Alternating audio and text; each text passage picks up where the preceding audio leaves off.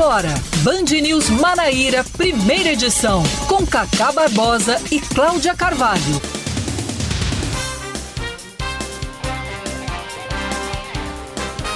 Nove horas 27 minutos em João Pessoa, 9 horas 27 minutos na Paraíba. Bom dia, bom dia, bom dia. Hoje é segunda-feira, hoje é dia 25 25 de abril de 2022, está começando mais um Band News Manaíra, primeira edição, comigo, Cacá Barbosa e com Cláudia Carvalho. Bom dia, Cláudia. Muito bom dia, Cacá. Um dia ótimo para todos os nossos ouvintes, um ótimo início de semana para a gente. E até 11 da manhã você fica por dentro do que de mais importante acontece no estado da Paraíba.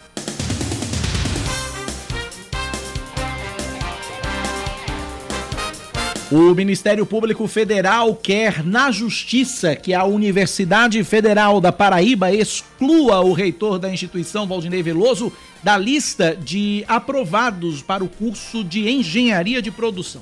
Veloso foi aprovado no SISU 2022 com 638,9 pontos por meio do sistema de cotas, benefício destinado a candidatos da rede pública de ensino. A aprovação fez com que o candidato Eric Rangel, de 17 anos, ficasse sem a vaga na UFPB. De acordo com a Procuradora da República, Janaína Andrade, houve mau uso do sistema de cotas e o reitor da UFPB não pode ser enquadrado nesse quesito, mesmo tendo concluído o ensino médio em escola pública, pelo fato de ter outras graduações já concluídas, inclusive através do ensino público. A prática, ainda segundo a procuradora, representa uma afronta às diretrizes constitucionais de uma sociedade solidária e redução das desigualdades sociais. Quatro casas são interditadas pela Defesa Civil de João Pessoa depois do desabamento de um muro por causa das chuvas de ontem na capital. Os imóveis ficam próximos a uma barreira no bairro de Cruz das Armas e as famílias foram relocadas para a casa de parentes. O órgão ainda conversa com um dos moradores para que ele deixe o imóvel. Apesar do susto, ninguém ficou ferido. Nas últimas 24 horas foi registrada a média de 18,05 milímetros de chuvas na capital. Em caso de emergência, a Defesa Civil pode ser acionada pelos telefones 0800 285 9020 ou também pelo telefone celular 988 31 6885 repetindo os telefones da Defesa Civil: 0800 285 9020 ou também o 988 31 6885. O Sistema Nacional de Emprego da Paraíba disponibiliza para esta semana 256 vagas em nove municípios: João Pessoa, Campina Grande, Bahia, Santa Rita, Cabedelo, Guarabira, Mamanguape, São Bento e Pombal. Na capital são 98 vagas, com destaque para os cargos de carpinteiro, com 20, e costureira de máquinas industriais, com 10. Em Santa Rita estão sendo ofertadas 45 oportunidades, sendo 5 para cortador de tapeçaria e 5 para atendente balconista. Em João Pessoa, o atendimento acontece na rua Duque de Caxias, no centro, em frente ao shopping Terceirão, de segunda a sexta-feira, das 8h30 da manhã às 4h30 da tarde, por ordem de chegada. Três homens armados e encapuzados promovem um arrastão em um restaurante no Largo de São Frei Pedro Gonçalves, no centro histórico de João Pessoa. Os bandidos chegaram ao local por volta das 10h30 da noite da última sexta-feira, quando o segurança da casa havia saído para buscar um café. Durante a ação, que durou cerca de três minutos, foram levados objetos de funcionários e clientes, além do dinheiro que estava no caixa. Nas redes sociais, o proprietário do estabelecimento fez um desabafo e reclamou da insegurança da região citando assaltos recorrentes a estabelecimentos próximos, como o Hotel Globo. A Polícia Militar entrou em contato com o empresário e anunciou que já reforçou o patrulhamento da região. O Supremo Tribunal Federal ainda vai analisar a graça concedida por Jair Bolsonaro ao deputado Daniel Silveira. O caso está nas mãos do, da ministra Rosa Weber. De Brasília, Natália Pazzi. Ministros do Supremo Tribunal Federal decidiram não comentar o caso do deputado federal Daniel Silveira em relação ao indulto do presidente Jair Bolsonaro. A avaliação interna da corte é que a resposta dos ministros deverá ser nos autos do processo de Silveira ou nos das ações que foram apresentadas ao Supremo, como a ação de descumprimento de preceito fundamental impetrada pela Rede Sustentabilidade. Nesta segunda-feira, a Comissão Federal da Ordem dos Advogados do Brasil formalizará no STF um pedido para a revogação da multa aplicada ao advogado do deputado federal Daniel Silveira. De acordo com a entidade, a multa foi aplicada por conta dos recursos que o advogado apresentou em favor do cliente. É necessário assegurar que os advogados possam apresentar os recursos que entenderem adequados. E agora a gente fala de esporte. Em partida que você ouviu sábado aqui na Band News FM Manaíra, o Botafogo venceu confiança por 1 a 0 pela terceira rodada da Série C do Campeonato Brasileiro. O gol do Belo no Almeidão foi marcado por Adilson Bahia no início do primeiro tempo. Com a vitória, o Botafogo sobe quatro posições e assume a sétima colocação do campeonato com seis pontos em nove jogos disputados. Também, Não, pela, verdade, aliás, seis- em nove pontos nove pontos disputados. mesmo. Tá, ele- tem seis pontos dos nove, Dos nove que que ele poderia dis- é, que ele disputou. Isso. Também pela terceirona, o Campinense, jogando em Natal sábado à noite, perdeu por 1 a 0 para o ABC, gol de Giovani, no fim do segundo tempo. A derrota fez com que a Raposa perdesse os 100% de aproveitamento e, com duas vitórias e uma derrota, tem seis pontos e caiu para a quinta colocação. Botafogo e Campinense voltam a campo pelas semifinais do Campeonato Paraibano. O Belo tenta reverter a desvantagem de 3 a 1 amanhã contra o Nacional de Patos no Almeidão e a Raposa enfrenta quarta-feira no Amigão o Souza depois de vencer o Dinossauro por 1 a 0 no Marizão. 9 e 33 Band News. Tempo. A semana começa em João Pessoa com previsão de sol entre nuvens durante o dia e períodos de nublado com chuva a qualquer hora. Mínima de 23 graus, máxima de 32. Agora na capital paraibana os termômetros marcam 28 graus. Na Rainha da Borborema, segunda-feira deve ser de sol entre nuvens pela manhã e pancadas de chuva à tarde e à noite. Mínima de 20, a máxima pode chegar aos 31 graus e nesse momento em Campina Grande a temperatura é de 26 graus. 9 horas 33 minutos na Paraíba, 933 9911 9207 9911 9207 é o nosso WhatsApp, o WhatsApp da Band News FM. Cláudia Carvalho, 25 de abril de 2022. O que tem no seu calendário? Hoje tem uma série de datas comemorativas. Hoje é Dia Mundial de Luta contra a Malária. Também é Dia Internacional das Mulheres nas Tecnologias de Informação e Comunicação. Hoje é dia do contabilista, um contabilista que deve estar tendo muito trabalho para fazer as declarações de imposto de renda né, de todo mundo. Enfim, faz conta ele faz o tempo inteiro, né? Dia do despachante aduaneiro e também é dia do DNA. Hoje também é, seria o aniversário do físico italiano. Aliás, é o dia de nascimento do físico italiano, inventor do telégrafo sem fio e do equipamento de rádio para ondas curtas, que é Guglielmo Marconi. Nasceu em 1874, 25 de abril de 1874. Parabéns a Marconi. 9 da manhã, 34 minutos na Paraíba, 9h34. Você participa com a gente pelo nosso WhatsApp no 9911-9207. 9911-9207. Abraçar meu querido amigo Ecliton Monteiro, que está na escuta, Cláudia Carvalho. E a respeito do cachorro quente, que nós vamos repercutir Aham. essa história mais amiudamente, mais Até detalhadamente se à ela frente. passar na CCJ, porque ela está sendo apreciada ainda, né? É, ele já manifestou sua preferência já pelo Zé. Eu manifesto a minha preferência por qualquer um dos dois. Não faço distinção. Também, pra mim, também. tá bom, tá valendo, tá ótimo. Tá ótimo, maravilhoso. O importante é comer cachorro quente. Exatamente. Com caldo de cana. Eu não Eu sou fã, eu não sou fã do caldo de cana, não. Mas o cachorro, cachorro quente. Você me deu uma ideia boa mais tarde. 9h35 na Paraíba. A gente começa esse jornal repercutindo aqui exatamente o- o- o fato lamentável que foi registrado sexta-feira no centro histórico, restaurante Vila do Porto. Passou- é, foi palco de um arrastão. Homens armados invadiram o espaço, levaram objetos de funcionários, de clientes, dinheiro do caixa, enfim. O dono do, do- do- da Vila do Porto fez uma manifestação nas redes sociais, lamentando a falta de violência, a falta de segurança lá no centro histórico, fato recorrente lá e principalmente no Hotel Globo, enfim, problema grave insegurança ali naquela região. E a gente tá na linha exatamente com a Polícia Militar. Vamos ouvir a Polícia Militar sobre esse assunto. Tô- é, a gente tá na linha com o Tenente Coronel Marques, que é comandante do primeiro batalhão, conversa com a gente a partir de agora. Tenente Coronel Marques, bom dia, seja bem-vindo à Rádio Band News FM, obrigado por nos atender.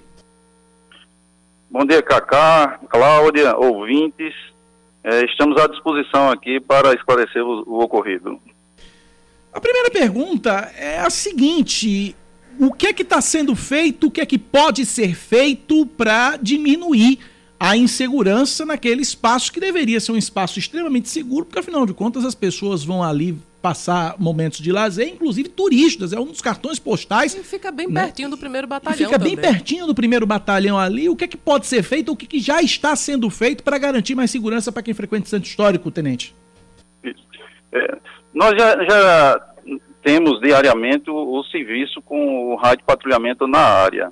No dia do ocorrido, inclusive, eu estava à frente da operação Tiradentes, passamos no local, é, havia um evento acontecendo e partimos para um outro local também para policiar. E quando chegamos, chamamos conhecimento do ocorrido, de imediato é, designamos as viaturas para atender a ocorrência, mas é, entramos em contato com o proprietário, o senhor Ramon, da Vila do Porto, reforçamos durante todo o feriado um policiamento preventivo no local, saturamos a região com abordagem, com checkpoints através da força tática do primeiro batalhão.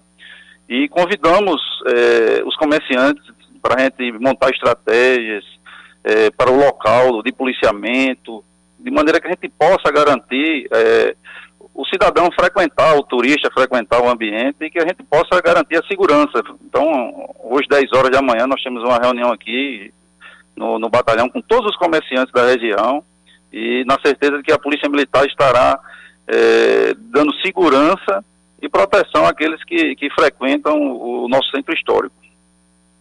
Tenente, na, na, postagem que o Ramon fez no perfil da Vila do Porto, ele fala sobre a a incidência de crimes que são praticados por gangues que atuariam ali naquela área. A Polícia Militar tem, tem notícia, tem informações sobre a presença desses grupos criminosos? É, nós, nós sempre estamos fazendo abordagens e, e rondas no local, o que é muito comum encontrarmos já usuários de drogas, né? Então é, é muito comum nas abordagens naquela região. É, a gente sabe que isso é um problema já é, social é, e que isso interfere sim na segurança pública. Nós temos intensificado as abordagens, as rondas no local, é, inclusive durante todo é, é o feriado, em contato com os proprietários, a gente é, se colocou à disposição para resolver essa situação no, no, problema, o problema no local. Mas a gente sabe que, que os usuários de drogas que, que frequentam aquela região, eles porventura praticam pequenos furtos e até alguns roubos no local. Mas a Polícia Militar intensifica as rondas, as abordagens no local, no intuito de prevenir esses delitos. Podemos considerar que essa ação da Polícia Militar que o senhor está falando, que, que fez esses últimos dias, vai ser uma ação permanente? Quem for ao centro histórico vai se sentir seguro? Sim, Estamos montando aqui com o nosso setor de planejamento do batalhão e vamos é, discutir isso com, com os proprietários dos estabelecimentos, estratégias de policiamento de maneira que possamos prevenir os delitos naquela região. Então, é, desde a da, da sexta-feira, é, que a gente intensificou no local abordagens, a presença com, com o policiamento ostensivo no local, e vamos discutir com eles é, estratégias para amenizar essa situação. Então, é, a Polícia Militar garante, sim, é, que estaremos lá presentes diuturnamente para manter a segurança do local. Ok, conversamos, portanto, com o Tenente Coronel Marques, comandante do primeiro Batalhão da Polícia Militar aqui em João Pessoa. Muito obrigado pela participação, forte abraço para o senhor, até uma próxima oportunidade. Agradecemos a participação e nos colocamos à disposição da sociedade. Muito obrigado pela, pela, pela entrevista. Tá aí, Cláudia Carvalho. Ação permanente no centro histórico. Esperamos que seja de fato uma ação permanente, né? Porque. É, imagine o. o, o tinha, deve, devia ter uma série de turistas, vários turistas Sim, ali na Vila dúvida. do Porto. Imagine com que experiência eles saem de João Pessoa e voltam para suas cidades, para os seus estados. Puxa vida, eu fui para João Pessoa uma cidade tão bonita, tão bacana, mas foi assaltado. Vê aqui que negócio. É uma experiência traumatizante, né? É, no caso do turista, é para ele não voltar mais. Né? Porque eu, se fosse assaltada em determinado local, não voltaria, né? Não voltaria, não voltaria. E aí é o centro histórico completo, o centro histórico todo, né? Aquela, aquela região ali do, do, do porque o que gente, muitos ouvintes aqui fazendo relatos aqui, por exemplo, pavilhão de pavilhão do chá. Sim. Tem um ouvinte aqui que diz que depois das 5 da tarde ele nem pisa lá. Você sabe que o pai de uma colega nossa foi assassinado há alguns anos no pavilhão do chá. Ele estava no, no, aparelho telefônico, no Orelhão, na verdade. Aham, né? sim. Faz muito tempo isso. Ele estava no Orelhão, aí passaram, não sei se foi. Até hoje é um crime que não, não ficou esclarecido, né? As pessoas não foram presas e, enfim, ficou por isso mesmo. Mas ele estava no telefone quando passou um, alguém, acho que tentou assaltar, a gente imagina que tenha sido isso, tentou assaltar, ele reagiu e foi morto. Pois é, o, o centro, outro ouvinte aqui relatando abandono no centro comercial, casarões invadidos, casa, casa, casarões em ruínas, enfim. Casarões que estão caindo, que estão Caindo? ca- correndo o risco de desabar, né? É uma, é uma realidade toda. Eu falei sobre isso mais cedo na coluna que fiz aqui para a Band News, porque o centro histórico, é como você disse, é recorrente a problemática. Já houve alguns esforços. No final da década de 80, o governo espanhol fez um aporte de cerca de 16 milhões de reais aqui Eu pra- lembro disso, um perdido, né? foi a fundo perdido para restaurar casarões né, históricos. Aí deu uma, uma, um, um oxigênio novo né, ao, ao centro histórico. Aí o Bob Zácara e Marconi Serpa abriram Paraíba Café, depois abriram outros estabelecimentos por ali. Eu lembro. O que é Vila do Porto já foi em Toca, já foi uma série de outros nomes. E, e eu aqui fico os parabéns para o Ramon e para todo mundo que, que investe no centro histórico, porque é uma realidade dura. Você investe seu dinheiro. seu corajoso. estu- É exatamente. corajoso. É corajoso porque realmente há uma série de problemas que, que pra, para os quais é prometida solução, mas essa solução efetivamente ainda não veio. Então, houve uma- essa época de, de efervescência ali na Praça Antenor Navarro, com o Paraíba Café e outros, outros estabelecimentos, mas aí a presença da bandidagem se tornou também. Porque ia muita gente, era lotado, era- dava gosto de ver. Mas os bandidos pensaram: bom, temos aqui muitas vítimas, né? E começaram a assaltar tanto as pessoas quanto os estabelecimentos. E aí foram fechando um a um, e o centro histórico hoje tem a Vila do Porto, acho que tem um outro, tem um restaurante, e tem o Hotel Globo, que é um ponto de visitação turística, o pôr do sol belíssimo, mas os- o- as pessoas que vão até o Hotel Globo, infelizmente, também já foram assaltadas, me parece que na semana passada foram duas vezes, né? duas investidas de bandidos lá no Hotel Globo. Então, é algo que precisa da, da presença da polícia, sem dúvida. Eu, inclusive, ontem fiz um contato também com o secretário João Almeida, da Segurança né, Municipal, e ele disse que iria disponibilizar também uma viatura, que são poucas, mas ele iria disponibilizar uma viatura para fazer um- rondas constantes ali na área do centro histórico. Mas é segurança, é infraestrutura, é limpeza, é iluminação. E aí eu acho que seria, caberia talvez ao prefeito Cícero Lucena ou ao governador João Azevedo convocar um fórum, sabe? Juntar todo mundo, todas as entidades relacionadas para cada qual assumir o seu papel na, na revitalização tão sonhada do centro histórico Até porque, como disse Flávio Cabedelo aqui, ele disse o seguinte: olha, turista, quando vem para João Pessoa, não quer ficar só na praia, não, quer conhecer a história Exato. da Paraíba, a história da cidade. E isso passa pelo centro histórico. E o centro histórico tá do jeito que tá e que não pode, do jeito que tá, não pode ficar. Pois é. Você, por exemplo, o turista chega na igreja de São Frei Pedro Gonçalves, se ele quer conhecer a história, quem é que vai contar a história para ele? Deveria ter um, um posto ali turístico, um guia pelo um menos. guia, pelo menos. pra- Nem que fosse um guia feito aqueles de. Olinda que você, come, que você ele começa a contar tudo, parará, parará, parará, parará. E se você interrompe, ele volta do começo. Parará, parará, parará, já parará. decorou, ele só sabe se for tudo junto, né? É, tem um político que fala assim aqui também, né, Paraíba. Mas enfim, o, o- o guia, o guia turístico, pelo menos um guia turístico, alguém pra, pra orientar. Não tem nada, só tem uma placa e olha lá, porque tem uma placa também, e as placas também, as placas turísticas O aqui. Marco então, Zero da cidade, que a gente já falou aqui várias e várias Pois vezes. é, né? é uma tá pedra. Tomado de mato. de mato, é uma pedra coberta de mato.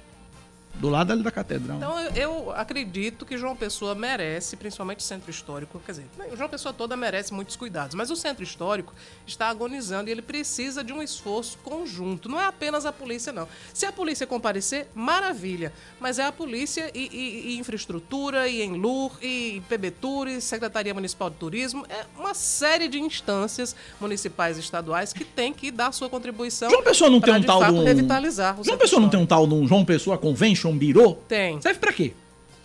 Promover eventos, né? Só?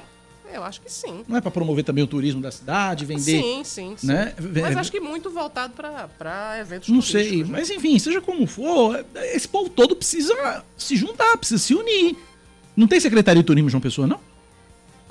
9 horas 46 minutos na Paraíba, 9h46.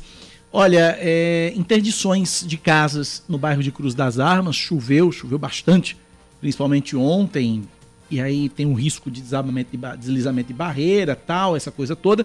Eu estou na linha com o Coronel Kelson Chaves, ele é coordenador da Defesa Civil de João Pessoa, vai trazer um balanço para a gente. Coronel Kelson, bom dia, bem-vindo à Rádio Band News. Cacá, é um imenso prazer é, falar com você, cumprimentar a, a, todos os ouvintes da Band News, especialmente a Cláudia Carvalho, nossa amiga, né? E dizer da, da, sempre renovada satisfação de fazer esse contato, de ter essa oportunidade que você nos confere. Eu estou às ordens. Coronel, vamos lá então. Quantas casas foram interditadas? Para onde os moradores foram? Traga um balanço aí desse, de, de, de, desse, dessa ação de ontem da, da, da Defesa Civil. Vou, vou tentar ser bem, bem resumido. É, ontem nós fomos acionados na razão de, do desabamento de um muro de arrimo. Esse muro de arrimo ele está localizado no interior de residências, ou digamos, em terrenos particulares, em, em área privada. Esse muro separa a, a, construção de algumas residências, no caso específico de pelo menos quatro residências. Essas quatro residências foram todas interditadas porque de fato a cratera que se abriu com o desabamento do muro, né, é, de fato prejudicou a essas residências e essas residências estão não estão colapsadas, mas elas estão correndo riscos até o instante em que esse muro não seja refeito. Nós é, notificamos os proprietários das residências todas a, juntos, naturalmente, providenciarem a, a construção desse muro, a reconstrução do muro foram, foram essas pessoas foram relocadas para casas de familiares, nós não tivemos necessidade de abrigamento, a, com a exceção de um morador que se recusou a sair da residência. Nós estamos voltando hoje ao local, inclusive é, acompanhados do nosso assistente social, na é, tentativa de, de, convencer, de conversar com o cidadão lá, com o senhor, que inclusive o senhor, o senhor já é, idoso, e vamos tentar convencê-lo da necessidade dele sair de lá, pelo menos provisoriamente até enquanto se providencia essa reconstrução. Mas no mais, graças a Deus, não houve vítimas, tá certo? Sequer de, de, de, de arranhões, ou seja, de, de, de, coisas leves, absolutamente, zero vítima. Isso é o que nos anima, né? Porque, na verdade, o que mais nos importa é a preservação da integridade das pessoas e, e felizmente a gente está aí, chegamos prontamente ao local. Inclusive vi ontem uma, uma reportagem de um colega seu de, de, de imprensa e disse, eu nunca vi a, a, a, defesa tão ligeira, tão rápida, chegar tão rápido. Mas na verdade, Cacá e Cláudia, a gente tem procurado dar essa resposta, tá essas respostas aos contribuintes, porque achamos e consideramos que, a, que a defesa e a proteção elas são importantes. Por isso que a gente tem primado nesse aspecto de bem atender a, ao contribuinte. Cláudia Carvalho pergunta. Coronel Kelson, bom dia, é um prazer falar com o senhor. Bom dia, é, Cláudia. Eu queria bom saber dia, sobre. Tem uma previsão de, de chuva para hoje também. Inclusive, eu estou olhando aqui pelo, pela janela, aqui pelo janelão da Band News e as nuvens pesadas estão se formando. Então, o que, é, que, é que pode ser esperado uhum. para hoje? Qual, qual a atitude da, da Defesa Civil né, para resguardar a população em mais um dia que promete ter chuva? Bom, Cláudia, as nossas limitações, lógico, né? É, informar o que a gente tem de, de, notícias sobre a previsão, até porque nós não somos órgão de, de de clima, nós não, não, trabalhamos, não trabalhamos especificamente com meteorologia. E como você, como você colocou, são previsões. As previsões, elas normalmente podem ou não acontecer. De modo que o, o que, é que ocorre muitas vezes? Você tem chuvas isoladas e concentradas em uma determinada faixa da cidade, em, em grande densidade, e você depois tem chuvas in, intensas em outras faixas, você tem chuvas moderadas em outras, enfim é, é, as chuvas em João Pessoa elas são tanto quanto, digamos, pontuais, sazonais, né? E, e dentro das previsões que os institutos de meteorologia nos oferecem. De fato, desde quinta-feira, semana passada, nós temos recebido alertas do Instituto Nacional de Meteorologia. Esses alertas, eles nos dão conta da, da possibilidade de chuvas que, variar, que variariam, né? ou estão variando de 20 a 30 milímetros, podendo chegar a 50. Nesse, nessa, nesse último sábado para domingo, nós tivemos um registro de pouco mais de 27 milímetros em João Pessoa, mas o acumulado já é um pouquinho mais alto. Não vou te dizer agora com precisão, porque eu eu tô, eu não tô, eu tô na rua, tô rodando e, e eu, eu, tenho isso na, no computador. Agora, é, a, a, orientação que a gente dá é sempre no sentido das pessoas, se porventura acontecerem chuvas muito intensas, elas não se arriscarem a sair de suas casas e se porventura morarem é, em locais de risco, abandonarem as casas. Ao sinal de qualquer coisa estranha, é, algum barulho estranho, a, a, orientação que a defesa faz é no sentido de que elas saiam das casas, procurem um lugar seguro até a, a essa tempestade passar. Graças a Deus, é, nós estamos com as comunidades ribeirinhas todas tranquilas. Você veja que até bem pouco tempo atrás nós tínhamos aí um acumulado de chuva de janeiro até me, meados de abril na casa de 457 milímetros de uma pessoa é uma quantidade de chuva muito grande. Mas durante esse, esse, essa, essa, esse período, e por conta dessa chuva toda que caiu, é, nós não tivemos registro sequer de uma ocorrência em nenhuma comunidade ribeirinha. Ou seja, o rio Jaguaribe, por exemplo, que é o, o maior nossos, que corta a nossa cidade, é o maior dos rios que corta a nossa cidade, é, não nos trouxe qualquer transtorno ou, trouxe, ou causou qualquer transtorno nas comunidades que, que moram em suas margens. Isso é um, é o resultado, com todo respeito, absolutamente quero é, julgar ou fazer, fazer críticas ou, sei lá, referências à, à política que era implementada no passado recente ou no passado distante, pouco me interessa. Mas a verdade é que, efetivamente, o, trabalho preventivo que nós estamos fazendo, principalmente com relação ao Rio Jaguaribe, tem nos ofertado dizer que nós estamos no caminho certo, tá certo? nós estamos no caminho certo, há um reconhecimento da própria, das próprias comunidades nesse sentido, nós estamos, nós estamos despreocupados com isso. E o que ocorria no passado, que qualquer chuvinha, que a história era essa, qualquer chuvinha que cai em uma pessoa, as, as, as comunidades ribeirinhas sofriam, hoje não sofre mais, tá certo? Hoje as comunidades estão absolutamente tranquilas, como eu frisei, e nós estamos, vamos continuar fazendo o trabalho que vimos fazendo desde o ano passado, aprimorando a cada dia, melhorando a cada dia, no sentido de fazer melhor. Coronel, nunca é. De... Tem mais uma pergunta, Cláudia? Tem, pois mais, não, pois não. Tem mais uma pergunta, porque antes do, da, da, participação do Coronel Kelson, nós estávamos falando aqui sobre o centro histórico de João Pessoa e sobre o risco de desabamento que alguns prédios oferecem. Então, eu queria perguntar para o senhor que é que a Defesa Civil tem feito é, a, a, esse respeito? Se existe um monitoramento né, dessas edificações, que são patrimônio histórico de João Pessoa, enfim, tem todo um, um cuidado que é preciso fazer, não se pode, enfim, reformar de qualquer maneira. Então, alguns proprietários, eles, eles é, propositalmente deixam que, que esse, patrimônio caia para que eles possam construir depois no local. É verdade. Cláudia, a gente tem, digamos assim, é, mantido uma, uma cumplicidade, não vou chamar nem de parceria, eu vou chamar de cumplicidade. Nós estamos mantendo uma, uma cumplicidade os órgãos que cuidam do patrimônio histórico, geográfico, cultural, artístico, enfim, de João Pessoa. COPAC, é, dentro da própria prefeitura, o, o IFAEP, o IFAM, são órgãos que são cúmplices nossos nesse processo.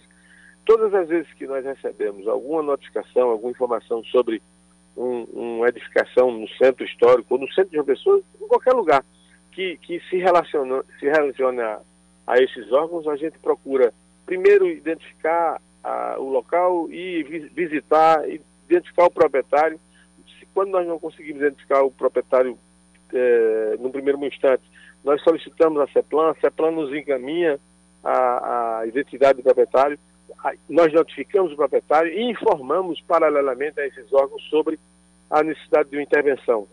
A intervenção de, de, de, de isolar ou de fazer qualquer reparo que impeça um acidente, que evite um acidente ou coisas do tipo. De modo que a gente tem procurado, é, de forma preventiva, mitigar essas situações todas para não causar um problema à população. Acontece uma vez ou outra, uma fachada cai, um, um muro rui, mas, mas são, são casos assim, eu diria até que isolados. Eu, eu compreendo a sua, a sua preocupação, sei que ela de fato existe, porque de fato nós somos uma cidade bastante antiga, né? E você colocou bem, há, há casos e casos, e, e alguns casos de proprietários que se, se, se, se esquecem, ficam, é, des, desprezam o bem, né? Acho que por conta desse abandono é que você colocou aí é, a necessidade de se rever, inclusive a política de segurança no centro histórico. Eu estava ouvindo o programa antes de, de, entrar no ar, né? Eu estava ouvindo essas, essas questões de, de, segurança e ela se dá justamente, acredito, também pelo próprio abandono. O abandono de quem detém os imóveis e, de certa forma, os abandona. Para a gente finalizar, não quer demais reforçar, até, Coronel Kelson, os contatos da Defesa Civil em caso de urgência, em caso de emergência. É um prazer, mais uma vez, dizer que a, a, defesa está atenta, alerta, vigilante 24 horas. Nós dobramos o, o sistema de atendimento, porque nós só tínhamos um telefone para contato com o contribuinte, que era o 0800 285 9020. Esse telefone é, é ligado na nossa central de operações 24 horas. E agora nós acrescentamos, é, digamos que é, acompanhando a modernidade, nós acrescentamos o número do WhatsApp. E esse WhatsApp também está ligado 24 horas à disposição da população, à disposição de você contribuinte o 83 88 31 6885. E entendam bem, a, a defesa não, não, não, não está tão somente para ajudar a população nessas situações de risco. Se porventura alguém quiser nos procurar para demandar junto ao poder, da, poder público municipal, junto à gestão, que, que se comprometeu e está fazendo, cuidando da, bem da cidade, liguem para a defesa, comuniquem a defesa que nós demandaremos aos órgãos competentes sem problema nenhum. Coronel Kelson Chaves, é, coordenador da Defesa Civil de João Pessoa, muito obrigado pela atenção, forte abraço, até a próxima. Cacá, você também, meu cumprimento sempre cordial e a, e a Cláudia, meu abraço é, fraterno, que Deus abençoe vocês e bom dia a todos. Bom dia, muito obrigado pela participação. 9 da manhã, 59 minutos, Cláudia Carvalho. O que faremos? Hora de faturar, depois nós vamos retornar. Até já. São 10 horas e 1 minuto. Não, 10 horas com 1 minuto de margem de erro. Eu ainda não, não captei vossa mensagem, inefável guru. É a, é a margem de erro. O, o, os institutos de pesquisa não tem 3 pontos. É, é, 1 minuto de margem de erro. Popular 10 e 1. É. E a gente está de volta com o Band News Manaíra, primeira edição. E a Prefeitura de João Pessoa disponibiliza a partir de hoje testes rápidos para a Covid-19 nas unidades de saúde da família. Apesar da redução de casos da doença na capital, a iniciativa faz parte do conjunto de ações para o controle do coronavírus no município. As pessoas que estiverem com sintomas gripais ou que tiveram contato com alguém que positivou para a Covid-19 devem procurar uma unidade de saúde da família de segunda a sexta-feira, das 7 às 11 da manhã, para poder realizar esse teste. O Sistema Nacional de Emprego de João Pessoa oferece 95 vagas de trabalho de hoje até sexta-feira. O destaque é para o cargo de intérprete de Libras, com 20 oportunidades, 10 para vendedor pracista, 6 para servente de obras, 6 para operador de telemarketing ativo, entre outras. Os interessados devem agendar o atendimento no, no site agendamentocinejp.joaopessoa.pb.gov.br. As informações sobre as vagas podem ser obtidas pelo telefone 98654 8525. O Ministério Público do Trabalho na Paraíba e as polícias civil e militar realizam uma operação em uma casa de prostituição nas proximidades do bairro Colinas do Sul, aqui em João Pessoa foram encontradas nove mulheres que trabalhavam como profissionais do sexo, algumas delas vindas dos estados de Pernambuco, Rio Grande do Norte e também do Mato Grosso. Foi constatada a venda ilegal de medicamentos, jornada exaustiva e alguns alojamentos precários e também sem higiene. Além disso, a fiação elétrica da cozinha apresentava risco de choque ou incêndio.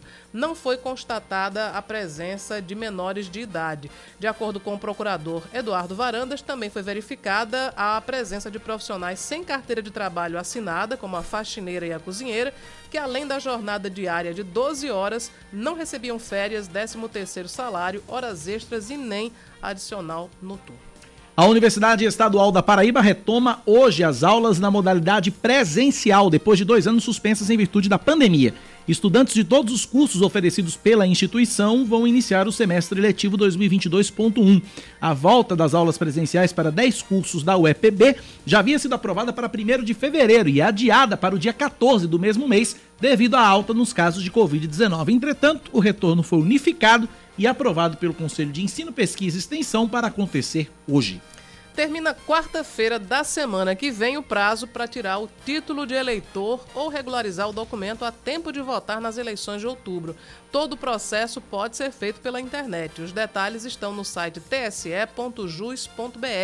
De acordo com a Justiça Eleitoral, o número de novos eleitores nos três primeiros meses do ano cresceu em relação às duas últimas eleições gerais no país.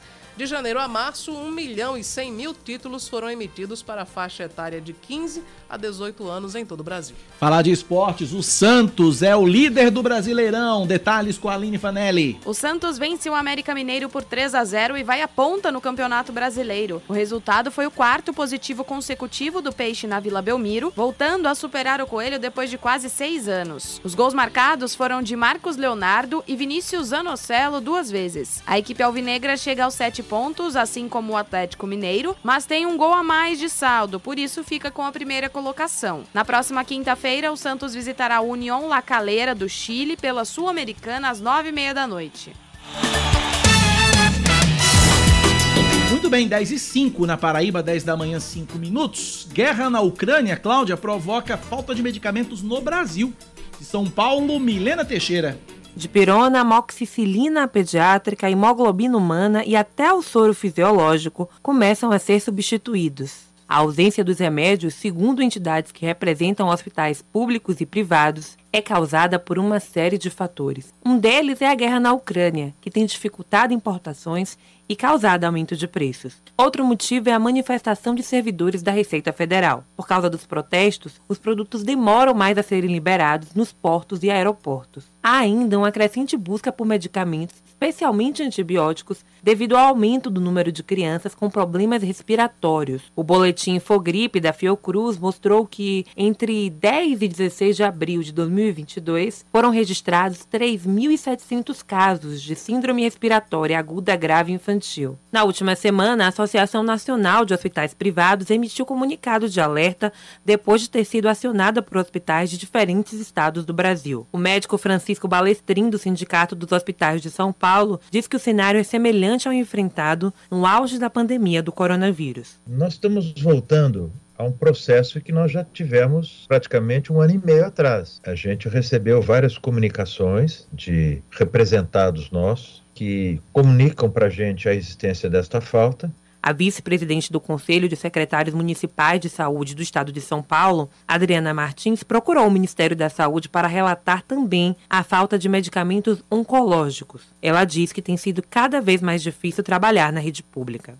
É triste atender um paciente, como eu atendi, de 37 anos, jovem, né, que teve o seu tratamento de leucemia interrompido. E aí dá vontade de chorar junto com o paciente, né? Porque a gente, nem, nem a gente consegue comprar, não tem recurso para isso. Em Minas Gerais, o Sindicato Único dos Trabalhadores de Saúde também denunciou a falta de materiais e de medicamentos em hospitais públicos. Na Bahia, o Conselho Estadual de Saúde já começou a ser procurado por organizações que não estão conseguindo realizar atendimentos por causa da ausência dos medicamentos. Por lá, a influenciadora Tássia Brasil conta que teve dificuldade para medicar a filha no hospital e fora dele, já que o desabastecimento também afeta as farmácias. Quando eu, eu saí do, da emergência do hospital, a médica já me passou uma receita médica com uma lista de antibióticos. Ela falou: Ó, já vou te passar uma lista, porque tá muito complicado encontrar, então você já tem opções caso você não encontre. E aí a gente passou em umas seis farmácias. Procurado pela Band News FM, o Sindicato da Indústria de Produtos Farmacêuticos informou não ter recebido até agora nenhum relato das indústrias farmacêuticas sobre problemas na produção e distribuição de medicamentos.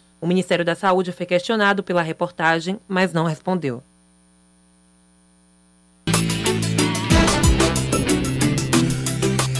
Vê como é que uma guerra interfere em tudo. Pois é. E tem muitos medicamentos faltando realmente nas farmácias de João Pessoa, né? Inclusive.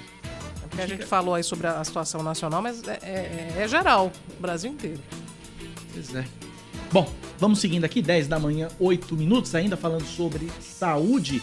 Novos estudos alertam sobre os riscos do cigarro eletrônico. De Fortaleza, Rômulo Magalhães. Não é difícil andar pelas ruas, frequentar festas e avistar grupos de pessoas fumando aparelhos coloridos que acendem luz de LED e parecem produzir mais fumaça que o cigarro tradicional. É o cigarro eletrônico, ou vape para os mais jovens. Assim como o convencional, há estudos de que o cigarro eletrônico pode trazer também problemas para a saúde reprodutiva. De acordo com uma pesquisa da Sociedade Americana de Medicina Reprodutiva que acabou de ser divulgada, homens e mulheres fumantes têm três vezes mais chances de se tornarem inférteis, comparados aos não fumantes. Situação evidenciada pela pneumologista e coordenadora do Programa de Controle do Tabagismo, Penha Uchoa. Ele já tem essa associação bem conhecida, tanto de infertilidade quanto de natimortalidade, né, de abortamento. Para além de problemas reprodutivos, o uso do vape pode trazer outros riscos. Há uma ligação com o processo do câncer, assim como também outras substâncias que estão ligadas a processos inflamatórios, principalmente da via respiratória. Pessoas nacionalmente conhecidas também relatam problemas relacionados ao cigarro eletrônico. O caso mais recente é o da cantora de forró Solange Almeida, que revelou o vício no cigarro eletrônico e assumiu que quase perdeu a voz pelo uso excessivo. Em entrevista concedida à emissora Record TV, a cantora falou sobre os efeitos da dependência,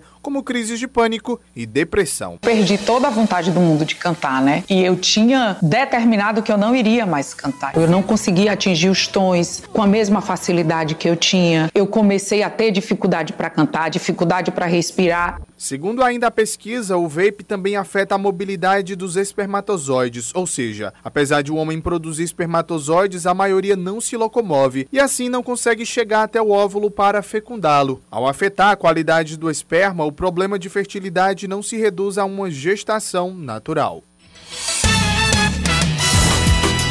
Muito bem, para você que acha bonito, tá fumando um pendrive por aí, tá aí a, a, a dica e o alerta da, dos médicos, né? Uh, 10 e 11 na Paraíba, vamos continuar falando de saúde, porque a partir de hoje, testes rápidos para Covid-19 estão disponíveis nas unidades de saúde da família em João Pessoa.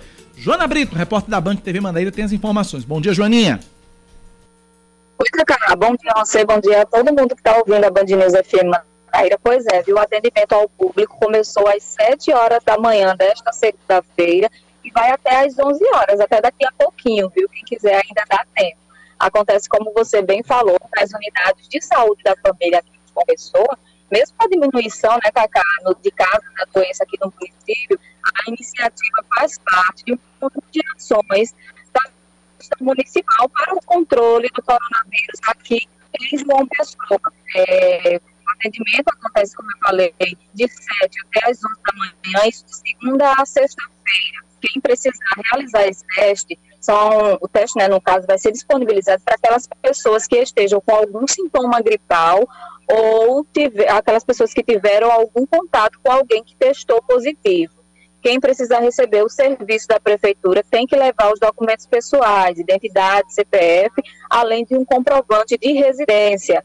É, Aline Grise, né, que é secretária é, da, da gestão em saúde do município, ela informou que mesmo com a diminuição, o controle da pandemia aqui na nossa região, a flexibilização do decreto, é importante que haja testagem para evitar a disseminação da Covid-19 aqui na nossa região, né, aqui em João Pessoa. Não precisa de teste, não precisa de agendamento, na verdade. Então, é só se dirigir à unidade básica de saúde da família para realizar esse teste. Lembrando, quem tiver com sintoma gripal, não adianta aí, porque aí está colocando até a própria vida em risco, né, a própria saúde. Volto com você, Cacá. Obrigado, Joana Brito, pelas informações. Então tá aí, é uma ação permanente agora, de segunda a sexta, das 7 às 11 da manhã, nas unidades de saúde da família. Se você tiver com sintomas gripais ou tiver tido contato com alguém que tenha testado positivo para Covid, vá lá, não precisa agendar, é só chegar nas unidades de saúde da família. 10 e 13. Vamos para Brasília, Cláudia? Vamos falar com Fernanda Martinelli, né? Saber como é que tá o clima na capital federal? Pois é, Comissão de Educação investiga a existência de um gabinete paralelo dentro do Ministério da Educação para beneficiar pastores e ainda em Brasília amanhã começa a marcha dos prefeitos. Bom dia, Fernanda. Oi, Cacá. Bom dia a você, Cláudia, a todos os ouvintes. Bom início de semana para todo mundo.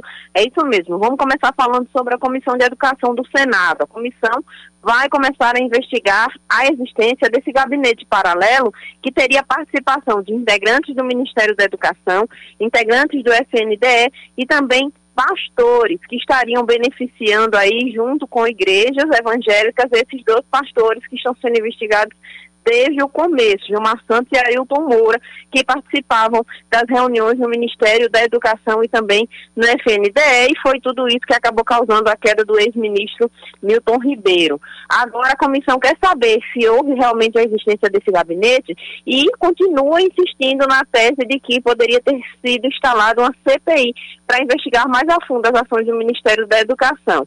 Mas o próprio presidente do Senado, Rodrigo Pacheco, disse que não acredita que essa história da CPI vá para frente, até porque temos um ano eleitoral. Então, a Comissão de Educação acaba ficando com esse viés investigativo em relação às ações de Milton Ribeiro também dos pastores. Já mudando para a questão das marchas, da marcha dos prefeitos, amanhã tem início o evento que vai durar três dias em um centro de convenções aqui em Brasília, mais de 5 mil prefeitos são esperados. Há dois anos não acontecia a marcha dos prefeitos e agora, com a retomada dos trabalhos da vida normal, a marcha volta a acontecer. A expectativa é que muitos prefeitos paraibanos, cerca de 80% dos prefeitos, venham a Brasília justamente para participar da marcha e conversar com os parlamentares federais para buscar recursos e tentar enfatizar as necessidades dos municípios. Serão três dias, começa amanhã com a inscrição dos prefeitos para assistir palestras e participar das reuniões e será finalizado na quinta-feira. Então, o Congresso Nacional essa semana vai estar lotado de prefeitos no gabinete e a movimentação em relação aos parlamentares paraibanos, que todos os anos recebem muitos prefeitos quando tem marcha, deve ser realmente de muitos encontros e para isso, depois de duas semanas de Congresso praticamente esvaziado, a expectativa é de que os parlamentares já comecem a chegar hoje para se preparar para a marcha dos prefeitos e para o encontro com os administradores municipais aí que estão vindo justamente fazer essa interação com Brasília e buscar recursos para os municípios paraibanos. Não só Paraíba, mas prefeitos de todo o Brasil vão estar aqui em Brasília nos próximos três dias. Volto com vocês. Obrigado, Fernanda Martinelli, pelas informações. 10 da manhã, 16 minutos na Paraíba, 10 e 16. Antes da gente ir para o intervalo, Cláudia Carvalho, ainda falando sobre política uhum. e a polêmica do cachorro-quente. Pois é, a polêmica do cachorro-quente está rolando na Assembleia, né? Ah. E isso, quem perdeu quem o início, perdeu do, o programa início do programa é o seguinte: tem um projeto que foi, foi impetrado, foi, enfim, elaborado e, e foi protocolado tá na tramitando Assembleia na Assembleia está tramitando e hoje vai passar, está na pauta da CCJ, é o projeto 3735 de 2022, que reconhece a Mundial Lanches e seu tradicional cachorro-quente com caldo de cana em João Pessoa como patrimônio histórico, cultural e bem imaterial do estado da Paraíba. Projeto do deputado Ranieri Paulino. Uhum. Aí na justificativa diz o seguinte: o tradicional cachorro-quente da Mundial Lanches é irresistível, parada obrigatória há mais de 50 anos. De Peraí, mesmo projeto de lei é um comercial. Não é? Enfim, tem, tem, uns, tem umas descrições assim que são meio. Publicitárias, né? né? É, exatamente. Publicitário deve ter redigido esse projeto. É, eu acho que ele pegou de alguma peça publicitária, realmente. Bom, mas, mas aí, qual é a justificativa, né? Além, enfim, de existir esse gosto, essa tradição pela, pelas iguarias cachorro-quente e caldo de cana, aí o, o deputado cita que o, o, a Mundial foi aberta por seu Jurandir Zacarias de Souza é, quando ele chegou do Amazonas em dezembro de 65. E no, naquela época não existia nenhuma lanchonete no bairro de Jaguaribe, então decidiu criar a primeira, que foi a Mundial Lanches. Enfim, é pela, pelo tempo, né? Foi, foi a pioneira. É, imagino que seja por isso. O que a gente falava é, no início do programa. Onde é que também, reside a polêmica? A polêmica reside no fato de personalizar, né? Essa, o patrimônio material seria restrito a um estabelecimento, que seria o cachorro quente do da mundial. da mundial. Exato. Quando Na a gente tem Tibúrcio, a gente tem Zé, a gente tem tantos outros cachorros quentes ali em Jaguari. No quarteirão anterior tem o Zé, que também é muitíssimo famoso, muito frequentado, mais novo, né, do que o Aham, que é mundial. Mas aí tem na Vasco da Gama uma série de quiosques, dentre eles, aí tem até o, o, nome do local é o tradicional Tibúrcio. Tradicional, é. né? E é, é isso. A polêmica é que existem vários estabelecimentos em Jaguaribe que comercializam o caldo de cana e o cachorro quente. E a, a nossa, enfim, acho que nossa sugestão, né, que fosse É. tornado patrimônio material o cachorro quente De e Jaguaribe. o caldo de cana de Jaguaribe, não restringir a um estabelecimento, por mais que a gente reconheça o pioneirismo de seu Jurandir, da Mundial Lanches e tal. E tá rolando, então, a, a reunião da CCJ ainda não tem uma decisão sobre essa polêmica que divide os moradores do bairro de Jaguaribe e de João Pessoa também. Porque muita gente sai de, de vários outros bairros para irem né, a Mundial Lanches. Se bem que a Mundial já se expandiu, né? Já tem outros. Tem na praia, tem no monte de canto. É. Zé também. Zé tem em Jaguaribe, tem, tem no, Ba- no Bancários. Bancários, tem na praia também. Olha, eu, eu, eu, acho, eu acho bacana, eu acho bacana essa, esse debate, porque assim, dá um sinal, dá, uma, dá, um, dá um ar pra gente, dá uma sensação pra nós paraibanos, né? Uma sensação boa. E é uma Eu gosto de sentir Uhum. essa sensação de que não temos problemas na Paraíba. Né?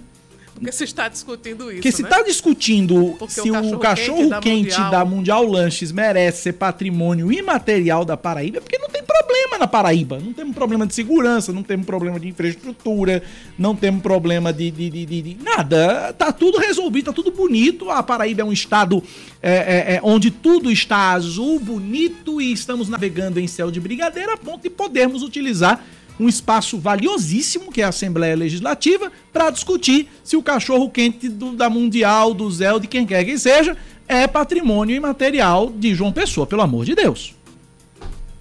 Intervalo, 10 e 20, voltamos já. 10 horas 23 minutos. O governador da Paraíba, João Azevedo, reassume o cargo depois de 10 dias de licença. João se afastou do governo no último dia 13 de abril, depois de quase dois anos sem recesso, e retornou ao Estado ontem. Nesse período, o presidente do Tribunal de Justiça da Paraíba, Saulo Benevides, é, assumiu interinamente a gestão. O desembargador do TJ é o terceiro na linha sucessória do Estado, mas como a vice-governadora Elígia Feliciano, do PDT, e o presidente da Assembleia Legislativa, Adriano Galdino, do Republicanos, têm pretensões eleitorais, eles não poderiam assumir o cargo, pois ficariam inelegíveis no pleito de outubro. O Instituto Nacional de Meteorologia emite alerta amarelo de perigo potencial de chuvas intensas para 76 municípios do sertão da Paraíba. O aviso vale até uma da tarde de hoje. De acordo com o alerta, há perigo de chuvas entre 20 e 30 milímetros por hora ou até 50 milímetros por dia. O risco de alagamentos e pequenos deslizamentos nessas áreas é baixo. Em caso de emergência, a população pode entrar em contato com a Defesa Civil pelo telefone 199 ou com o Corpo de Bombeiros pelo 193. A Justiça manda o prefeito de Guarabira, Marcos Diogo, reintegrar assessores do gabinete do vice-prefeito. Eles foram exonerados no fim do ano passado, depois que o vice, Dr. Wellington, fez críticas à gestão. O prefeito disse, ao justificar as exonerações, que o objetivo era enxugar a máquina municipal e que, além da vice-prefeitura, também houve exoneração de servidores do próprio gabinete e de outras secretarias. Marcos Diogo lembrou ainda que os cargos em comissão são de livre nomeação e exoneração do chefe do executivo municipal.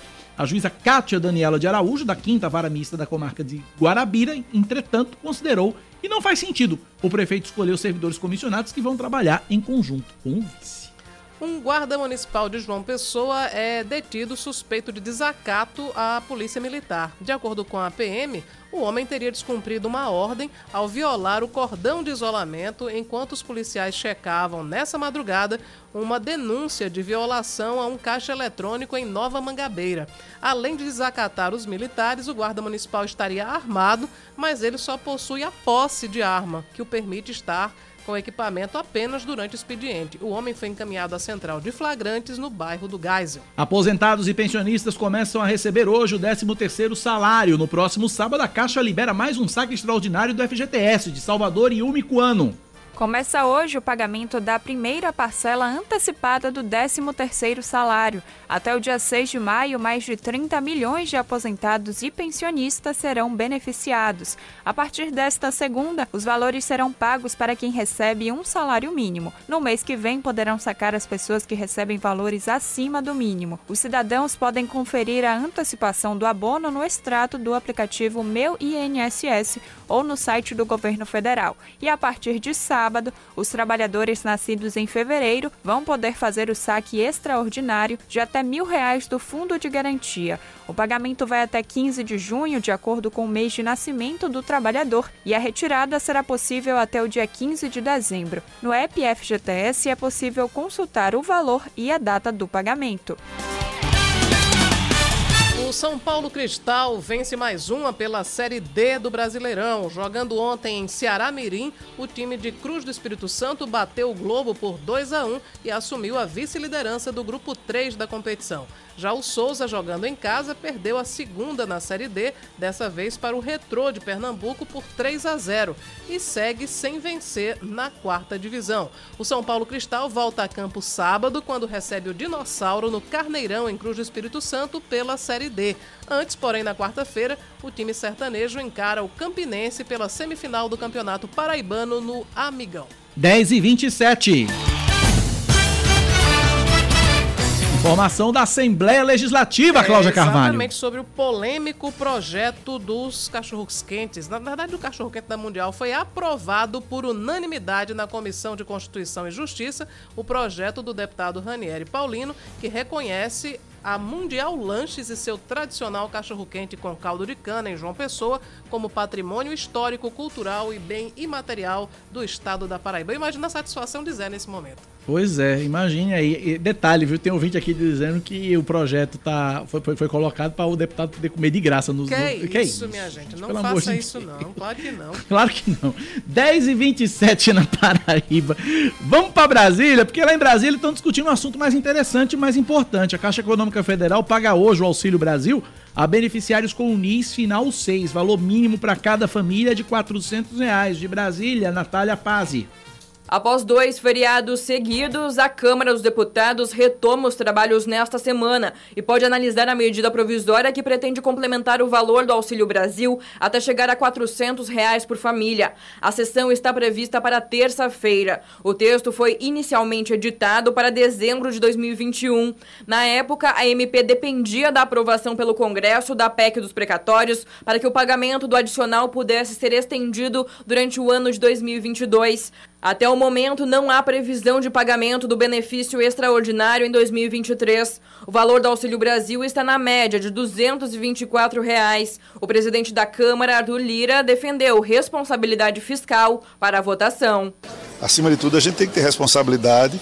O Renda Brasil ele já veio inovando, ele saiu de uma média de 90 para 400 e de um teto de 180 para 852. Então, acho que já é um, um número bastante significativo não do tamanho que a população que está sofrendo muito com a alta das commodities que é mundial, com a inflação que é mundial, com o preço dos combustíveis que é mundial. Essa medida é provisória será calculada a partir da soma dos benefícios financeiros do Auxílio Brasil para famílias em situação de pobreza ou de extrema pobreza.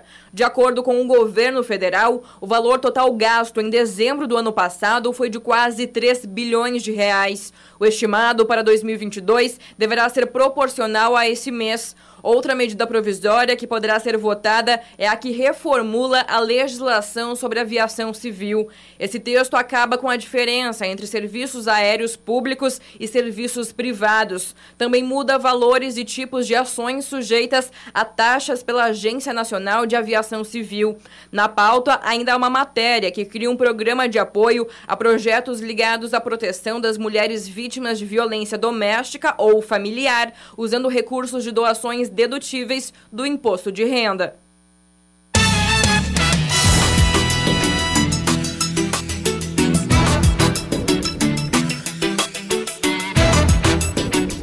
Dez e meia, 10 horas 30 minutos. Procon João Pessoa recebe o relatório final da CPI da banda larga e analisa medidas legais por descumprimento às leis.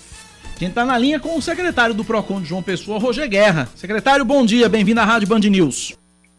Bom dia, Cacá. Bom dia, Cláudia. Bom dia a todos os ouvintes da Band News. É um prazer estar aqui novamente, trazendo informações, esclarecimentos e orientações para os consumidores pessoais.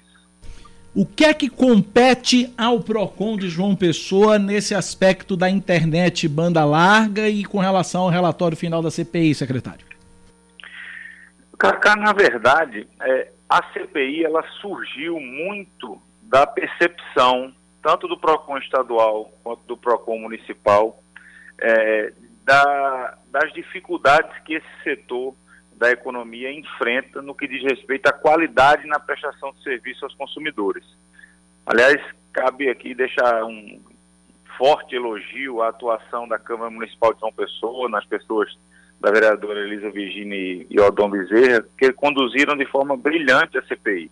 Os PROCONs auxiliaram com informações é, da, das demandas costumeiras que chegam ao PROCON todos os dias. Cacá, não existe consumidor que não tenha uma reclamação a fazer quando, quando se trata de serviço de telecomunicação, que envolve telefonia, TV por assinatura e principalmente internet banda larga.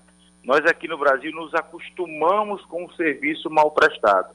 É o serviço intermitente, com falhas na, no sinal, é, velocidade chegando é, a menos do que aquilo que foi contratado, é, são multas sendo cobradas de forma indevida por parte das operadoras, enfim, toda sorte de problemas, de falhas na prestação de serviço por essas empresas.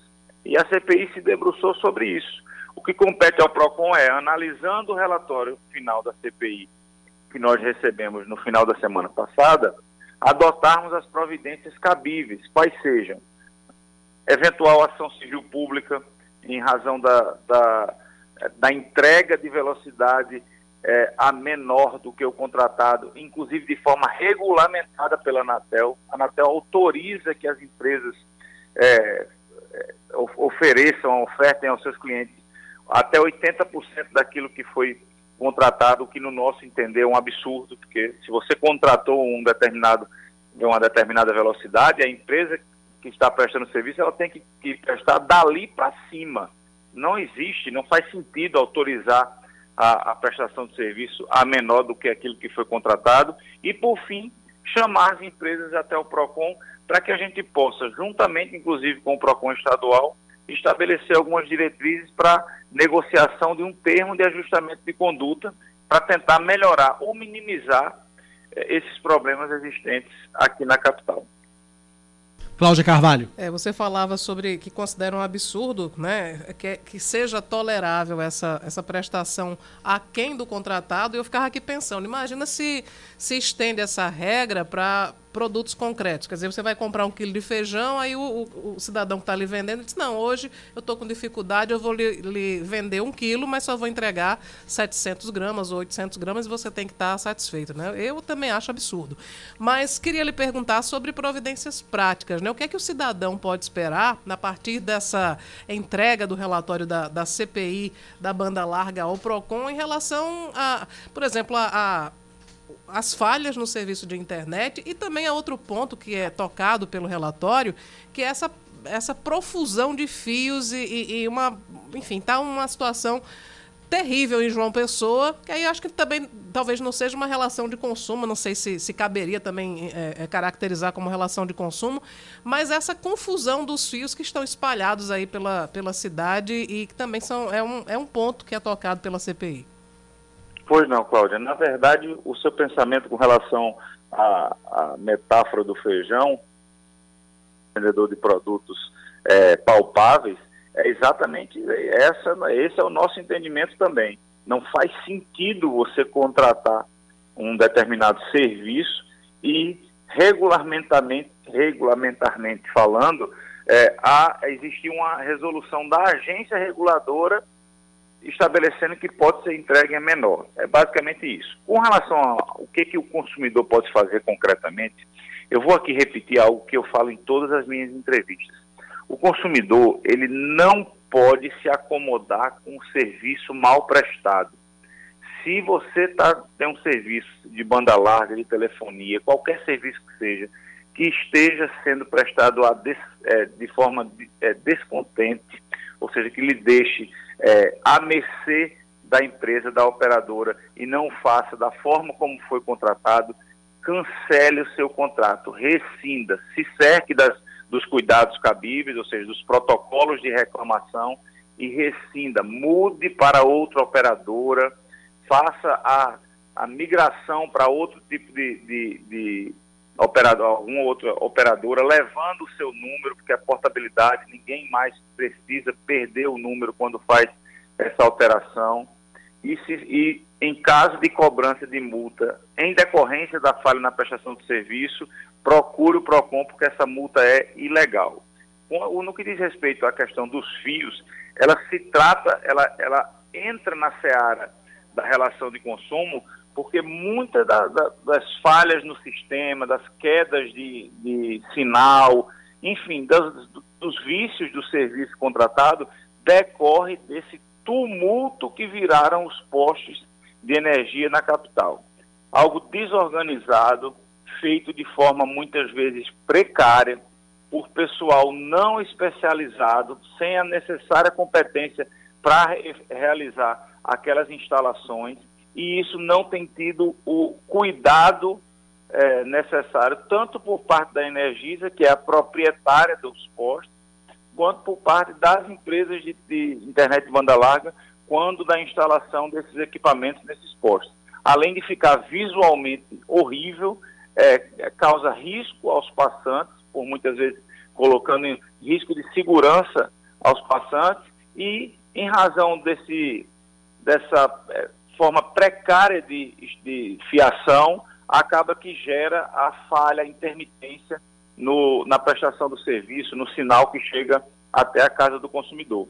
Então, isso foi um ponto que não era o escopo inicial da CPI, mas que a CPI, de forma também acertada, é, adentrou e está tentando, junto à Energisa, alguma solução no curto prazo é, para é, resolução de algumas situações mais graves e algo mais estrutural no longo prazo, que seria a fiação subterrânea, que é o que todos nós desejamos.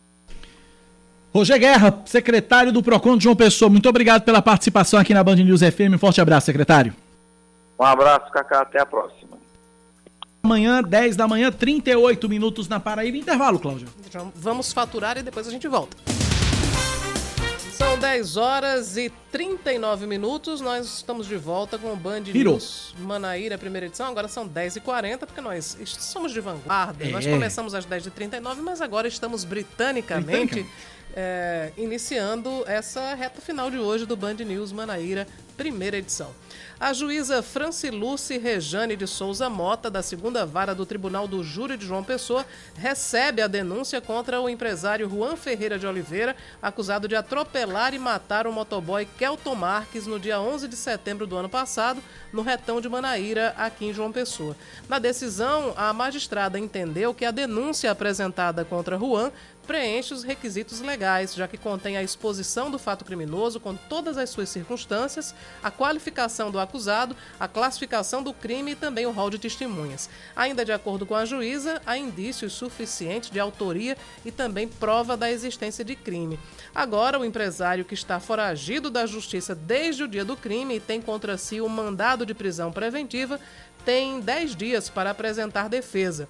Os advogados de Juan Ferreira de Oliveira solicitaram à Justiça a restituição do veículo usado no acidente, além de um smartphone, de uma câmera fotográfica, caixa de som, carteira e cartões do réu e uma mala de roupas. A juíza seguiu o entendimento do Ministério Público e opinou pela concessão do pedido, entretanto, os bens só podem ser entregues a Juan. Ou seja, ele, ele tem está, que aparecer. Exatamente, para receber o, o, os bens que são dele, ele terá que ir buscar. Simples assim, muito bom. A Prefeitura de João Pessoa, em parceria com o Senac e o Senai, oferece 236 vagas para 13 cursos profissionalizantes gratuitos. As capacitações são para serralheiro de alumínio, pedreiro de reforma geral, pedreiro de alvenaria, pintor de obras imobiliárias, técnicas de acabamento em alvenaria, assentador de revestimento cerâmico, instalador hidráulico, almoxarife, operador de computador, assistente administrativo, eletricista predial, garçom e camareira. As inscrições são presenciais e acontecem amanhã, a partir das 9 da manhã, na sede do Cine João Pessoa, que fica na Avenida João Suassuna 49, Vila Sanhauá, no bairro do Varadouro. As vagas são limitadas. Terminam hoje as inscrições para o concurso público do Conselho Regional de Medicina da Paraíba. O edital prevê o preenchimento de 61 vagas de nível médio, sendo 6 efetivas e 55 em cadastro de reserva, e os salários são de pouco mais de R$ 2.600. As vagas são para os cargos de assistente administrativo, agente fiscal e técnico em informática para atuação em João Pessoa, Campina Grande, Patos e Souza. A inscrição pode ser feita pelo site idib.org.br e a inscrição custa 70 reais. As provas estão previstas para o dia 22 de maio. Um ciclista de 35 anos morre depois de ser atropelado ontem por um carro na rodovia PB004 em Santa Rita. Com o impacto da colisão, a vítima foi arremessada a 52 metros do local da batida e não resistiu aos ferimentos. O homem estava com mais três ciclistas que também foram atingidos pelo veículo e tiveram ferimentos leves. De acordo com a Polícia Civil, eles haviam saído de Cruz do Espírito Santo e estavam indo em direção a Santa Rita, trafegando corretamente na via. Depois do acidente, o motorista fugiu sem prestar socorro e até agora não foi localizado.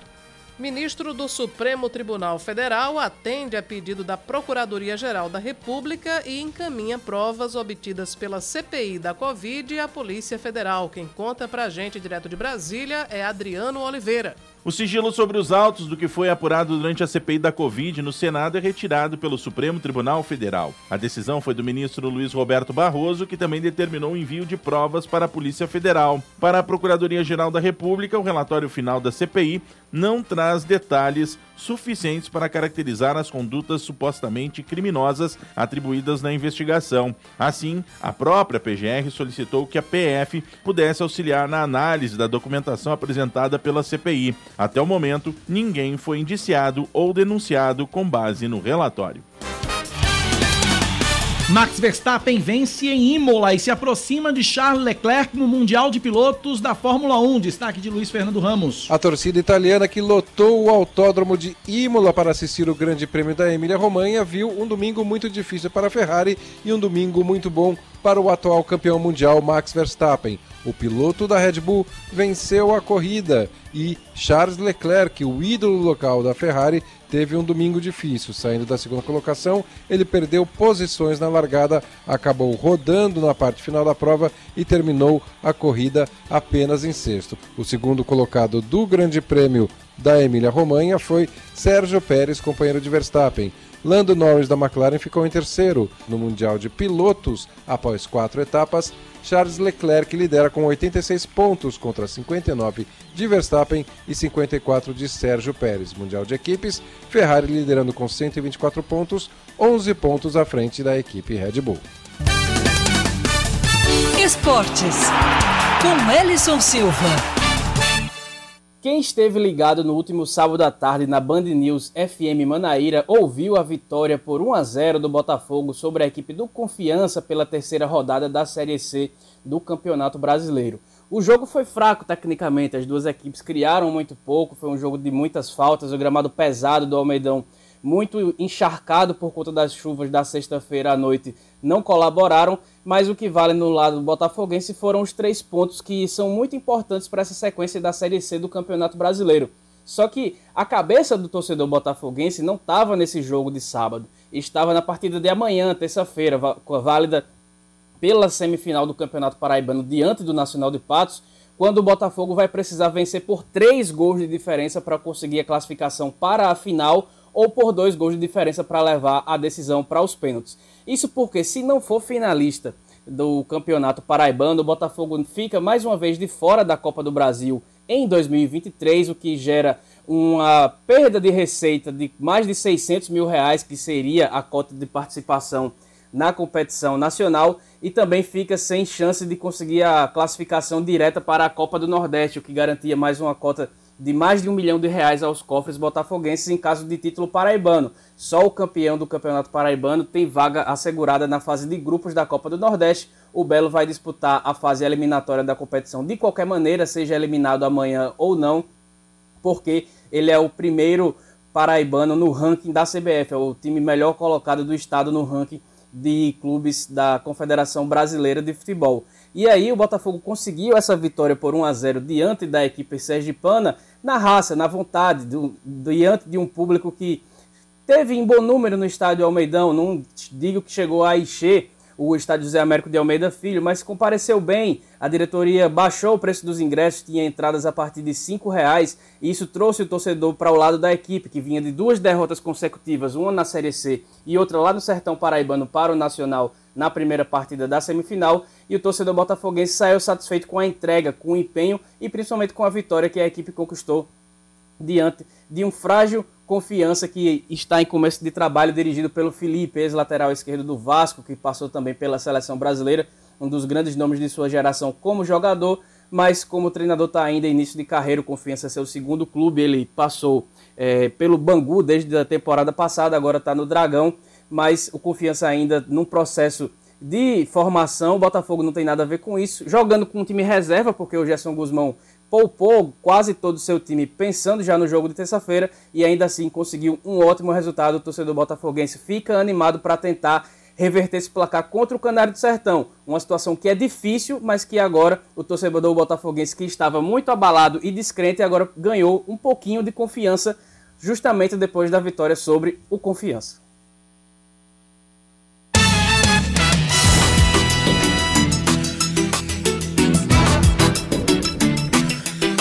Cláudia, temos novidades sobre o caso da adolescente trans que foi assassinada semana passada em Patos. Nós trouxemos esse caso aqui no Band News Manaíra, primeira edição. Exatamente. E aqui a adolescente é, Renata Ferraz, 16 anos, uma adolescente trans, ela havia desaparecido de casa no, enfim, no dia 16 de abril e a polícia acabou encontrando o corpo dela numa estrada vicinal. E ontem a Polícia Civil de Patos, ah, os policiais da Delegacia de Homicídios e Entorpecentes de Patos, prenderam um homem que, de acordo com as investigações, teve participação ativa nesse crime. Ele mora no bairro Belo Horizonte, em Patos, e na casa dele foi apreendido um carro, que é um, um Golf vermelho, que a polícia acredita que foi usado para o transporte do cadáver da, da moça. Nós temos um áudio do delegado Carlos Seabra Exato. falando sobre essa prisão. Vamos ouvir?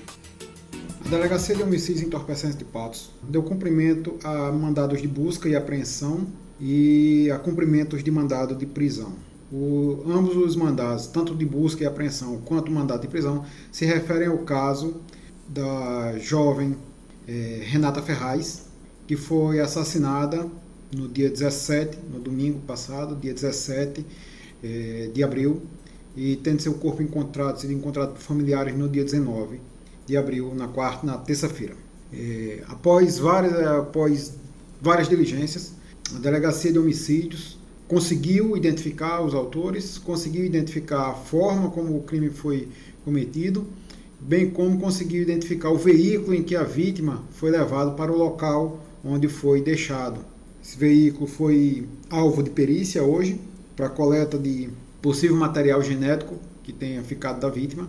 Né? Foi apreendida uma faca que pode ter sido usado no crime né? e foi preso uma pessoa que teve participação ativa na, no homicídio. É, o nome do preso ou imagem não serão divulgadas pela delegacia, tendo em vista a lei de abuso de autoridade que nos proíbe de tais atos. É, a Delegacia de Homicídio de Patos informa a sociedade que todos os crimes que porventura aconteçam, crimes de homicídio na cidade de Patos, eles serão investigados todos indistintamente da mesma forma.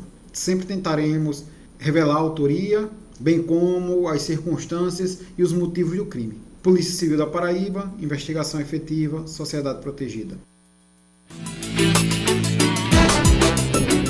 Sabe é que a, a adolescente havia saído de casa dizendo que iria uma festa e a polícia apurou que ela foi abordada pelos suspeitos num local conhecido como ponto de prostituição que fica próximo ao Patos Shopping. E o corpo dela foi encontrado já em processo de decomposição. Foi no dia 19 que foi encontrado, ela havia desaparecido no dia 16 e estava em uma estrada vicinal na saída para São José de Espinhares. Muito bem, 10 da manhã, 51 minutos na Paraíba, 10 e 51. 13 cursos profissionalizantes estão sendo oferecidos de forma gratuita em João Pessoa. Inscrições presenciais amanhã no Cine Municipal no bairro do Varadouro. A secretária de Desenvolvimento Econômico e Trabalho, Valene Rodrigues, fala sobre essa capacitação. A semana inicia com excelentes oportunidades no, no Cine João Pessoa. Nós estamos com 95 vagas para diversas funções, intérprete de Libras na área de beleza, cabeleireiro, manicure, maquiador. Mas além dessa oferta de vagas que nós realizamos semanalmente, essa semana em especial, a partir de dessa terça-feira às 8 da manhã, presencialmente no Cine João Pessoa, nós também estamos disponibilizando 236 oportunidades de cursos profissionalizantes. Esses cursos serão presencial, a gente dá esse, esse destaque, e ele também é um curso completo, de forma gratuita. Então, através de uma parceria com o Senai e com o Senac, essas certificações serão disponibilizadas.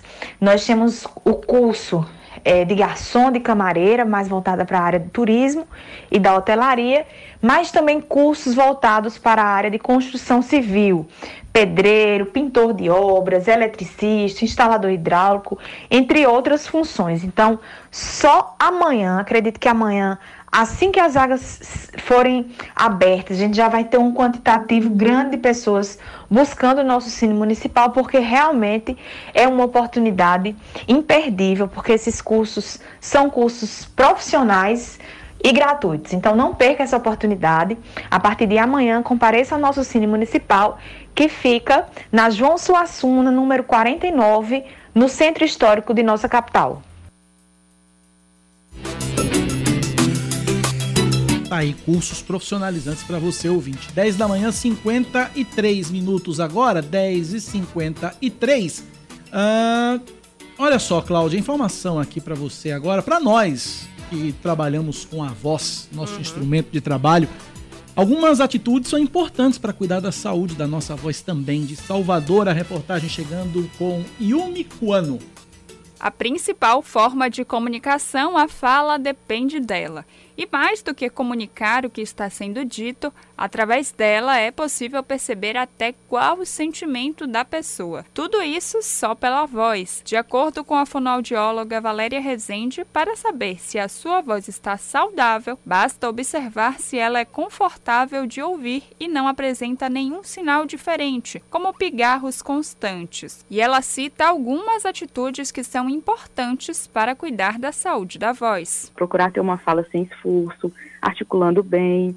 Quando a gente faz esse movimento de articulação, o discurso fica mais interessante, mais claro e a gente força menos. Ter uma boa postura corporal, manter-se bem hidratado, tomando vários golinhos de água ao longo do dia, dormir bem. Outra boa dica é evitar alimentos derivados do leite, porque eles geram mais muco, o que dificulta a fala. Uma atitude que também pode prejudicar a fonação de algumas pessoas é tomar café, o que não é cientificamente comprovado, mas costuma causar um certo desconforto. A fonoaudióloga explica como isso acontece. Nenhum alimento passa pela prega vocal. Então, por mais que a gente fala, beba água que é bom para a voz, a água não passa na prega vocal. Ela passa na vizinha, passa lá atrás, pelo esôfago. Então a água não passa, o alimento não passa, mas justamente o alimento ele vai promover o muco na saliva, né, na fonação. Então, ele não passa na voz, mas vai gerar esse desconforto. A jornalista Samile Fonseca, que utiliza a voz profissionalmente, conta a rotina diária de cuidados que ela tem para manter a voz saudável. Costumo acordar, passar, higienizar o nariz, limpar, né, com soro, tudo direitinho. Hoje criou uma rotina, eu já acordo, já faço isso mesmo. Pelo menos no meu caso, eu aprendi a lidar muito, inclusive, a me escutar que é muito estranho pra gente, né? Mas, óbvio, né, que a limpeza vocal, pra não ter aquele, aquele arranhadinho, eu acho que é fundamental. Abril é o mês mundial da voz.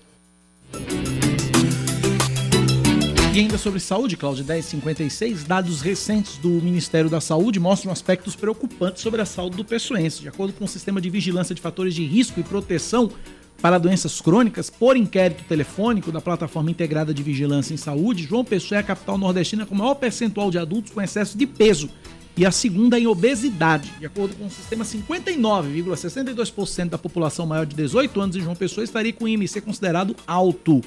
O IMC é uma medida internacional usada para calcular se uma pessoa está no peso ideal. Considera-se que uma pessoa está acima do peso quando o IMC atinge a partir de 25. No cenário nacional, João Pessoa fica em sexto atrás de Porto Velho, Manaus, Porto Alegre, Belém e Rio Branco. Quando se fala em obesidade, MC acima de 30, a situação de João Pessoa não melhora muito. A capital paraibana cai para a terceira colocação no Nordeste, com 23,71% da população. No cenário nacional, a cidade aparece empatada com Macapá no sexto lugar, Cláudia Carvalho. Eu acredito que a obesidade é um problema mundial, mas depois da pandemia se tornou ainda mais grave, Sim. porque nós ficamos muito tempo. Eu, eu particularmente engordei muito durante a pandemia, eu estou tentando perder agora. Engordamos todos. É, mas a gente ficou preso em casa durante muito tempo e haja iFood, né? Haja pedir iFood e haja ansiedade, né? Sim, também. Né? Porque a maioria não come por fome, é por ansiedade, né? Verdade. Olha, Cláudia, eu tô vendo aqui imagens, a CEMOB confirma que um ouvinte mandou um acidente muito estranho.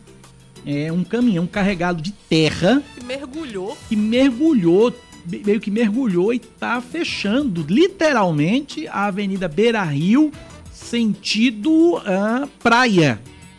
Informação agora aqui nas imediações da rua Antônio Gama, com a José Américo de Almeida. É 100% bloqueada sentido praia. Então atenção, você que está descendo para as imediações ali do Cabo Branco, é, pela Avenida Beira Rio, evite. O trânsito está sendo desviado pela Avenida Marechal Esperidião Rosas. A imagem, a foto aqui é assustadora, viu? Caminhão sendo. Caminhão atra- atravessado realmente ali na faixa que desce pra praia. Logo depois, é ali, na- já naquela, é naquela. perto ali do Leonel Brizola, ali, um pouco depois daquele centro de ensino ali, centro de capacitação da prefeitura Eu ali. tô olhando pra foto tentando entender como esse acidente aconteceu, mas até agora eu não, não consegui. Pois é. É, a, a- enfim, é uma. É um caminhão caçamba carregado de, De terra, areia, né? terra. É terra. É terra. E, e aí ele. A carroceria é como se tivesse mergulhado. Meio que no- afundou no É, asfalto, né? Não sei como é que foi isso. Aí tem, tem areia jogada pela pista. Ele. Fa- Fato é que a Beira Rio tá fechada, quem for descer pra praia, evite. Parece que se chocou também com as árvores ali no, no canteiro. Canteiro central ali da ciclovia também. 10 da manhã, 59 minutos, Cláudia Carvalho, é um KL61. Ossi! Acabou esse ponto final do Band News Manaíra, primeira edição. Meio-dia tem Gerardo Rabelo com Hoje é muito mais. Hã? Hoje é Jona É Jona Brito hoje? É, Jona, Brito Brito apresentando Muito muito, mais. hoje na tela da Band TV Manaíra. Você tá hoje na programação ou não? Não, não. E eu às quatro da tarde com o Brasil, gente Paraíba, também na tela da Band TV Manaíra, canal 10.1 em João Pessoa, 7.1 em Campina Grande, 518 na NET Claro TV. Amanhã cedinho eu tô de volta, 6 da manhã, com o Expresso Band News Manaíra, às 9h20 Cláudio chega para comandar o Band News Manaíra, primeira edição. Vem aí Eduardo Baran e Carla- e Carla Bigato com o Band News Station. Até amanhã, Cláudia. Até amanhã, muito obrigada pela audiência. Tchau. Tchau. Você ouviu Band News Manaíra, primeira edição.